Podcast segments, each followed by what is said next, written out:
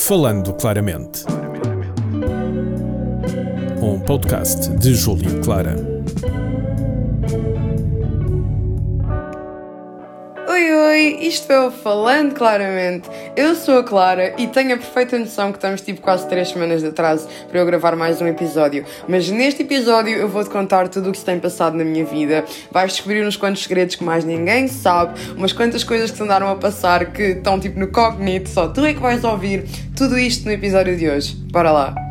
Então, tudo começou quando eu era criança e eu não nasci fucking rica. Não sei o que é correu mal, onde é que a minha mãe não entendeu que o objetivo era casar com um coroa milionário, mas ela é que sabe, ela é que sabe a situação em que me meteu. Mas pronto, não nasci rica e uma gaja precisa de dinheiro para sobreviver. E basicamente eu sempre fui o tipo de pessoa que fui criada num ambiente de dar valor às coisas. Eu dou valor às mínimas coisas. Eu odeio esticar a corda aos meus pais. Odeio pedir-lhes coisas que eu sei que vai ser um esforço para eles dar-me. Eu odeio pôr os meus pais numa situação desconfortável. Sempre fui assim, epá, é de mim. E então. Assim que eu fiquei sem emprego, uh, quando passou o Natal, porque ao que parece, neste precisamente as empresas só querem contratar para reforço de Natal, porque enfim, não é? Não sei o que é que está a passar, mas tudo bem, tenho um currículo do caraças, mas tudo bem. E então, uh, a minha mãe e o meu pai começaram a sustentar a universidade, o meu passe e essas coisas, enquanto eu não arranjava emprego, porque viram que eu estava genuinamente a matar-me por estar a trabalhar e a estudar ao mesmo tempo, que eu valorizo imenso da parte dos meus pais. Mas uma bitch precisa de money, mano, eu tenho gastos caros, eu tenho. A minha mentalidade já, já superou, já superou os 20 euros de mesada, não dá? E então eu tive que tentar arranjar emprego. Neste processo, tipo, nos últimos meses, eu tentar arranjar emprego, uh, eu estou com um horário da universidade que é uma bosta. Eu tenho aulas à tarde e, como toda a gente sabe, de manhã ficam os efetivos, à tarde vai a raia das universidades. Eu, já reparei que é assim que funciona. E então, todas as entrevistas para as quais eu ia, eu nunca conseguia ficar, porque o horário que me pediam era horários que significavam que eu iria ter que faltar às aulas. Portanto, isso não dava. Não que eu não falte às aulas, eu falto de vez em quando, mas teria que ser uma coisa mais regular do que aquilo que eu estou habituada a fazer. Até que chegou ao momento em que, num dia em que eu estava na casa da Marques, recebi uma chamada da Inditex para fazer uma entrevista de emprego para trabalhar só ao fim de semana. Eu adorei, fiquei super contente, fui à entrevista toda contente, recebi a mensagem a dizer que tinha sido passada na entrevista, mas depois contactavam quando tivessem uma vaga para a qual eu pudesse entrar. Eu só queria dizer à Inditex que you can suck my. Não dizer isto num podcast é mau. Mas é um bocado desagradável o facto de me terem feito passar pela entrevista e tudo mais, só para depois me meterem em stand-by, like girl, tipo, podias ter lido o meu currículo, não precisava ter feito uma entrevista e depois, caso tivesse a vaga, fazias uma entrevista. Eu acho que eu não. Isso é bué uma cena tipo de entrevistas de emprego. Eu sinto bué que eles querem que nós digamos coisas que estão no fucking currículo. É tipo quando o professor te diz, lê o texto até ao fim, a resposta da pergunta está no texto e tu não Basicamente, isso é o que eu sinto que se passa com, com os currículos. E eu estava a entrar um bocado em desespero porque queria mesmo muito solucionar esta situação do trabalho e era a única coisa que eu pensava. Até que eu tenho uma irmã, que não é bem minha irmã, é minha prima, mas é como se fosse uma irmã, que é a Mari. Ela e o, e o marido dela, que é o Lex, trabalham numa discoteca. E basicamente esta discoteca estava a precisar de um gestor de redes sociais. E eu, feita uma corajosa, fui lá candidatar-me. E o chefe gostou de mim, deu-me o trabalho e tem sido isso as minhas últimas tipo semanas. A minha vida nas últimas três semanas tem sido adaptar-me a este novo emprego e eu sempre fiz esta separação da diferença entre trabalho físico e trabalho uh, mental, porque eu sinto que o físico é muito menos exaustivo do que o mental. Tu não tens noção do que é que é teres um peso de stress em cima. Eu prefiro mil vezes estar cansada de levantar 50 caixas do que estar cansada porque tive que responder a 300 e-mails. Tenho um colega de trabalho que me faz ter vontade de enfiar um pau no cu, no meu e no dele ao mesmo tempo, uh, entre várias outras coisas que é só stress. Portanto, dito isto, um, arranjei este emprego, estou a trabalhar para isto, o que é o cúmulo da hipocrisia, porque quem me conhece sabe que eu odeio sair à noite tipo de teste, abobino, complet, abobino não, abomino completamente a ideia de sair à noite. Portanto, eu para ter sequer credibilidade neste emprego vou ter que começar a sair à noite. Sexta-feira passada fui à discoteca, que é o Hype Lisbon, um, fui lá e por acaso foi mega divertido, foi uma noite de EDM e foi a minha sorte, foi o que me salvou porque eu adoro EDM. Portanto, curti bué a noite inteira, conheci malta bué bacana, também conheci malta bué desagradável. E nisto podemos entrar no primeiro tópico deste episódio, que é Malta bêbada tem que desfilar uma beca, mano. Malta bêbada é bem triste, juro por tudo. Às vezes conseguem ser mega tristes. Eu sou uma bêbada soneca. Eu já sei que sou, eu sou, eu sou soneca da Branca de Neve, completamente. Porquê? Porque eu fico com sono. Eu só fico com sono quando estou bêbada. E eu não compreendo este tipo de pessoas que, em vez de ficarem como eu, quietinhas, com sono, na cadeira, começam a fazer figuras, tipo, e depois tu tens que parar a tua noite para ir acordar desta rapariga que está mais bêbado que lá sei o quê, parece o Homer Simpson naquele episódio em que basicamente destruiu a cidade, não um, em vários, e tu tens que parar a tua noite para cuidar desta rapariga que nem sequer conheces, mas porque ela está-se a colocar em risco de vida com o comportamento que está a ter. E claro que nisto eu não estou a culpar as raparigas que bebem e ficam num estado em que ficam vulneráveis. O problema é mesmo esse: nós ficamos vulneráveis porque homens conseguem não valer nada, conseguem ser extremamente perigosos e uma mulher indefesa é tipo a presa perfeita, ainda por cima bêbada a um ponto em que nem se consegue manter em pé e nem sequer consegue raciocinar. Portanto, eu detesto ver isso, deixa-me bem desconfortável porque o meu lado de mulher preocupante, mãe, irmã, mulher, apita e eu não consigo concentrar em mais nada sem ser agarrar esta miúda pelos cabelos, sentá-la numa cadeira e dizer: Fica quieta, Maria! o nome da miúda não era Maria, não me lembro do nome da miúda. Mas se estiveres a ouvir isto, minha querida, curti bem te conhecer, mas bebe menos, por favor. Uh, depois é os gajos, mano. Os gajos na noite são só a coisa mais irritante possível. Primeiro é, pedem o teu Insta e ficam à espera que tu sigas de volta. Eu fico tipo, estás-me a pedir o teu Insta eu não te pedi o teu, tipo, eu não quero o teu, eu não tenho, eu tenho zero interesse em seguir-te de volta, eu não tenho interesse. Tu pediste no meu Insta, eu sigo se eu quiser, para de me fazer pressão, mano. Este gajo estava a fazer uma pressão desgraçada para eu seguir de volta. Chegou um ponto em que eu só olhei para ele e disse: Estás-me a chatear para caraças, não voltes a falar comigo. Se voltares a falar comigo, eu vou fazer queixa à segurança que me estás a assediar. Larga-me da mão, tipo, agora. Ele ficou lá com uma carinha toda tristonha e depois tipo, veio amigos dele falarem comigo e dizer ah, porque tipo, ele está a querer falar contigo, tipo, é, mas eu não quero falar com ele, bro, tipo, larga-me, eu não quero falar com ele. Pronto, isso foi essa parte. E depois é rapazes no meio da pista de dança a perguntar: tens namorado? Queres ter namorado? não! Quer dizer, sim, mas tu não, nada contra, mas tudo a favor. Opa, sério, eu farto-me de rir, a sério. Mas por acaso conheci um rapaz mesmo bem bacana. Ele era meu seguidor. Isto é sempre bem raro, porque a maior parte das pessoas que me reconhecem são mulheres. Mas quando um homem reconhece-me e tipo diz-me, eu sigo-te, eu curto bem o teu conteúdo, mas mano, ele estava com um orgulho a dizer aquilo à frente dos amigos. E os amigos olharem para mim e tipo, o que é que é esta chavala? Ela não é a gaja que eu vejo de biquíni no Instagram. Não, não sou, mas o teu amigo curte o meu conteúdo, mano. Sinto-me bem especial.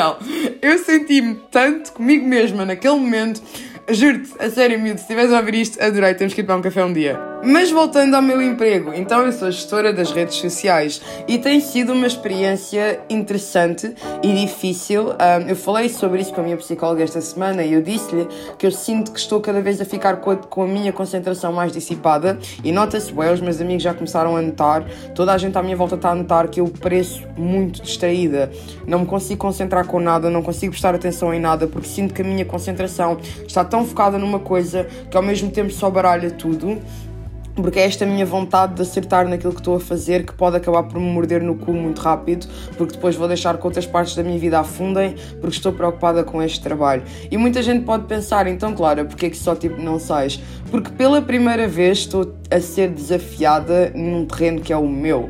Então, eu sou influencer digital, eu percebo de redes sociais, eu percebo de algoritmo, eu percebo de interação, portanto, eu estou a ser desafiada no meu próprio território e está a ser uma experiência completamente nova, porque uma coisa é tu pôres os teus stories e estás-te a cagar se tem um erro ortográfico, metes um story a seguir a dizer pips, não era assim que se escrevia, era assim.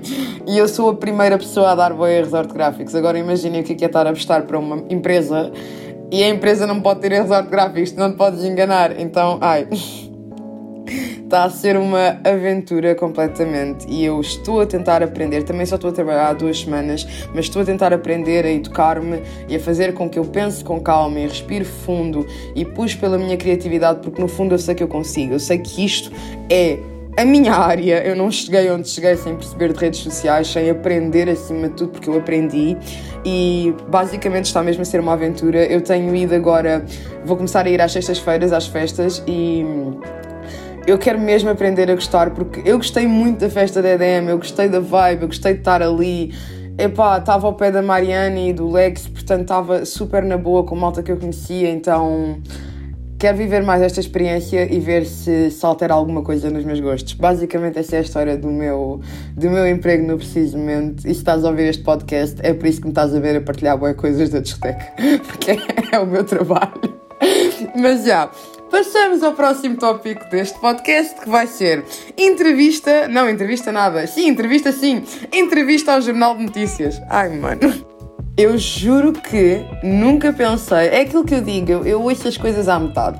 O rapaz, eu esqueci-me do teu nome, amor. Eu acho que é Rafael, mas acho que não é Rafael. O rapaz veio falar comigo a pedir para me entrevistar porque ele estava a tirar ciências de comunicação no Porto. Basicamente, eu tenho este sentido de respeito quando alguém vem falar comigo e diz eu sou de CC. Porque é, é aquele sentido de irmandade, do género, és do meu curso, então eu vou fazer o possível e o impossível para estar à tua disposição porque és do meu curso. Se eu facilito a tua vida de alguma maneira, vou fazê-lo. Então o rapaz entrevistou-me, uma entrevista sobre livros, foi super interessante. Mas eu tinha que dar para esperta, eu tinha que dar para esperta, porque na minha cabeça, acho que eu estava a ter uma conversa com o rapaz, eu esqueci-me completamente que eu estou a tirar ciências da comunicação. O rapaz estava a fazer uma entrevista, eu era a entrevistada e nunca nem por um segundo lembrei de dizer, mas olha, o que eu estou-te a dizer agora é no off, está bem? Eu sou maluca, eu sou maluca. Então o rapaz fez a entrevista e fez-a muito bem. Eu não tiro, não lhe tiro o mérito, não lhe tiro o trabalho que ele fez.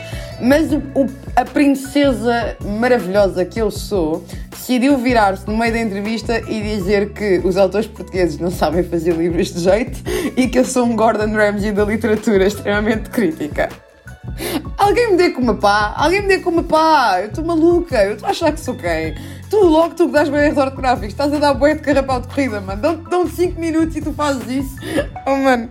Não que eu tenha mentido, eu mantenho-me aquilo que disse, mas explicando melhor o que eu quis dizer, foi no sentido de eu acho que a língua portuguesa é uma língua lindíssima. Eu acho que Portugal tem tanta beleza, tanta cultura para oferecer, tanta coisa para acrescentar a toda a gente, mas eu não li todos os livros portugueses, é impossível, mas muitas das vezes quando eu agarro um livro de um autor português, o que eu sinto é uma tentativa de copiar o estilo arcaico, monótono, secante e maçudo das obras antigas, porque só assim sai dali um grande clássico, só assim sai dali uma obra-prima da literatura portuguesa.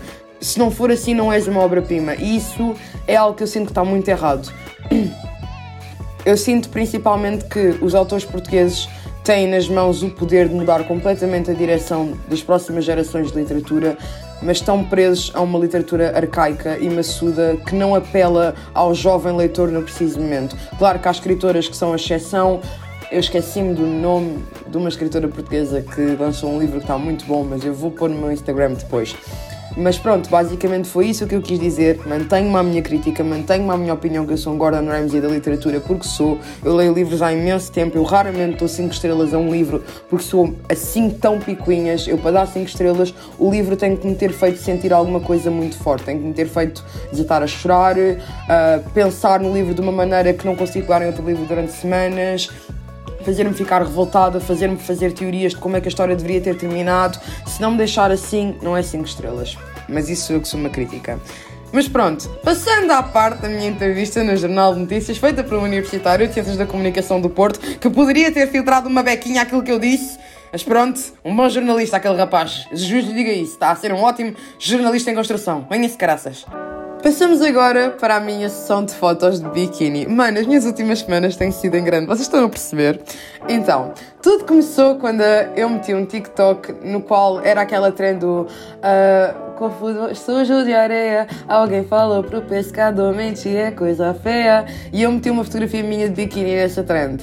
Na boa! E o vídeo viralizou. E basicamente esta marca que é CK Brand, CK, CK, CK Brand, ai meu Deus, eu fotografei, estou-me a esquecer do nome. CK Brand basicamente convidou-me para ser uma modelo plus size para a marca deles. Foi um desafio que eu aceitei, uh, sabendo perfeitamente que iria ser algo difícil. E não vou estar aqui a mentir a dizer que foi fácil, não foi. Um, deparei-me com muitas inseguranças minhas de frente, porque eu era a única rapariga plus size na sessão. Um, claro que me afetou, claro que me deixou desconfortável ver todas as raparigas com um corpo diferente do meu e a única que era fora do padrão que estava ali presente era eu. Uh, não tenho críticas a fazer à equipa, tanto a Sofia como a Goma, como a Natália, Inês, todas elas, a Luz, todas foram impecáveis comigo, foram umas queridas, trabalharam tanto para me fazer sentir confortável. As inseguranças que eu tinha eram de mim, é completamente válido, eu não me estou a castigar, nem me castiguei por me sentir inferior, mas eu percebo porque é que o fiz e acima de tudo eu sei que me mantive e que fiz as fotos não por mim, mas pelas pessoas que vão ver as fotos e vão pensar, ok, eu sinto-me representada, eu estou ali, eu posso, posso ver como é que o biquíni vai ficar num corpo parecido ao meu, porque está uma rapariga a ser modelo para a marca com um corpo parecido ao meu. Principalmente eu fiz isto pelos meus seguidores e fiz pelo pessoal que olha para mim e admira-me por uma confiança que eu demonstro ter. Então então quem seria eu se fugisse de um desafio e fugisse de uma sessão de fotos de biquíni, não é? Um, as fotos ficaram lindíssimas, eu ainda não vi todas, mas, mas sinto que ficaram lindíssimas e é aqui que eu quero vos contar uma experiência muito positiva que eu tive. Quando eu fui para casa fazer a sessão, uh, eu já disse, eu senti-me muito desconfortável, senti-me muito fora da minha praia, eram pessoas que eu nunca tinha visto, pessoas que não eram conhecidas minhas, então foi a primeira vez que eu conheci toda a gente. Eu estava mesmo muito, mas muito desconfortável. Parte de mim queria só ir embora, queria ir para casa, mas esforcei-me a continuar porque ninguém me tinha feito mal, ninguém tinha sido indelicado comigo, portanto era tudo da minha cabeça. E o tanto que era da minha cabeça que quando eu acabei a sessão, eu fui para casa, no dia a seguir eu falei com a minha mãe, eu estava tão mal, estava tão triste, porque mentalmente estava-me a sentir muito mal comigo mesma, muito em baixo, e foi quando a Sofia me mandou uma mensagem que eu não estava à espera, na qual ela só me disse que toda a gente tinha gostado imenso de me conhecer e que tinha gostado de estar comigo e que eu tinha tido uma confiança que tinha passado para toda a gente. E eu só fiquei a pensar, eu estava a sentir-me tão mal e mesmo assim vocês conseguiram ver o positivo em mim. E olhem, fiquei tão tão tocada pela atitude dela, tão tocada pela mensagem, eu só desatei a chorar, porque era tudo da minha cabeça, ou quão mal eu me sentia, ou quão insegura eu me estava a sentir, era tudo só na minha mente.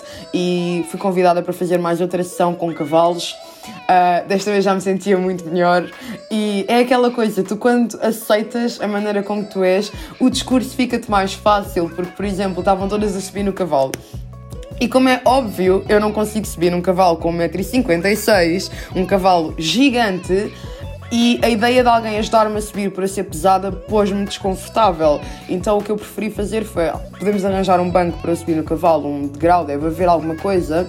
E eu e a rapariga que trabalhava lá na, no sítio da equitação fomos buscar um banco para eu subir em cima do cavalo.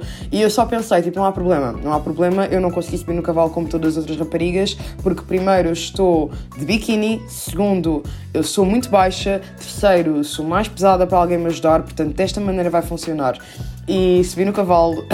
a minha preocupação também estava a ser o cavalo. Estás a ouvir isto e estás a pensar, coitado do cavalo, eu também pensei nisso. Eu perguntei várias vezes: o cavalo vai aguentar com o meu peso? É que eu não quero que o cavalo fique a sentir-se desconfortável. Mano, eu estava mais preocupada com o cavalo do que se ele me desse um coice ou me partisse a boca ou tipo fosse contra mim ou me mandasse ao chão. A minha preocupação era as costas do cavalinho. Quantas vezes é que eu já disse cavalo neste segmento? Mas pronto, foi, foi essa a experiência e não me arrependo. Estou super contente. Eu sei que quando as fotos saírem, uma parte de mim vai se sentir desconfortável, vai se sentir exposta, vai se sentir. Porque as fotos não foram tiradas nos ângulos que eu costumo tirar, as fotos não foram tiradas por mim, foi por um fotógrafo, portanto vai ser diferente, mas eu sei que Teve, tive uma equipa fantástica a tirar as fotografias, os biquínis são lindíssimos, toda a gente vai gostar. Acima de tudo, tive a confiança de toda a gente para fazer este projeto e estou orgulhosa de mim mesma. Estou orgulhosa de mim mesma e quero muito que toda a gente veja a realidade do que é, que é ser plus size de biquíni numa sessão com cavalos. Mas pronto. Um, isto tem sido a minha vida. Uh, agora vou organizar o resto da minha semana, vou tentar acalmar a minha ansiedade que está quase a ser medicada. Em princípio, vou ter consulta de psiquiatria para a semana que vem para começar a tomar medicação mais pesada para a minha ansiedade. O que eu estou ansiosa, eu quero mesmo muito saber o que é que é viver todos os dias sem ter um ataque de pânico, sem sem estar sempre a tremer da perna, sem estar eh, a sentir que o meu estômago está feito num nó de tanto mal disposta que eu estou. Portanto, é aquela coisa, curarmos-nos e lidarmos com as nossas inseguranças e com o nosso estado mental é um processo. Temos dias em que estamos melhor e temos dias em que estamos pior. Eu tenho estado numa montanha russa de mim mesma nos últimos tempos, mas não poderia estar mais orgulhosa de tudo o que eu tenho feito, tudo o que eu tenho alcançado e acima de tudo da pessoa que me estou a tornar a cada dia que passa. Espero que este episódio tenha enchido de histórias engraçadas e de momentos. Até ao próximo episódio com Clara. Bye bye! Falando Claramente. Um podcast de Júlio Clara. Este programa foi gravado nos estúdios da Universidade Autónoma de Lisboa.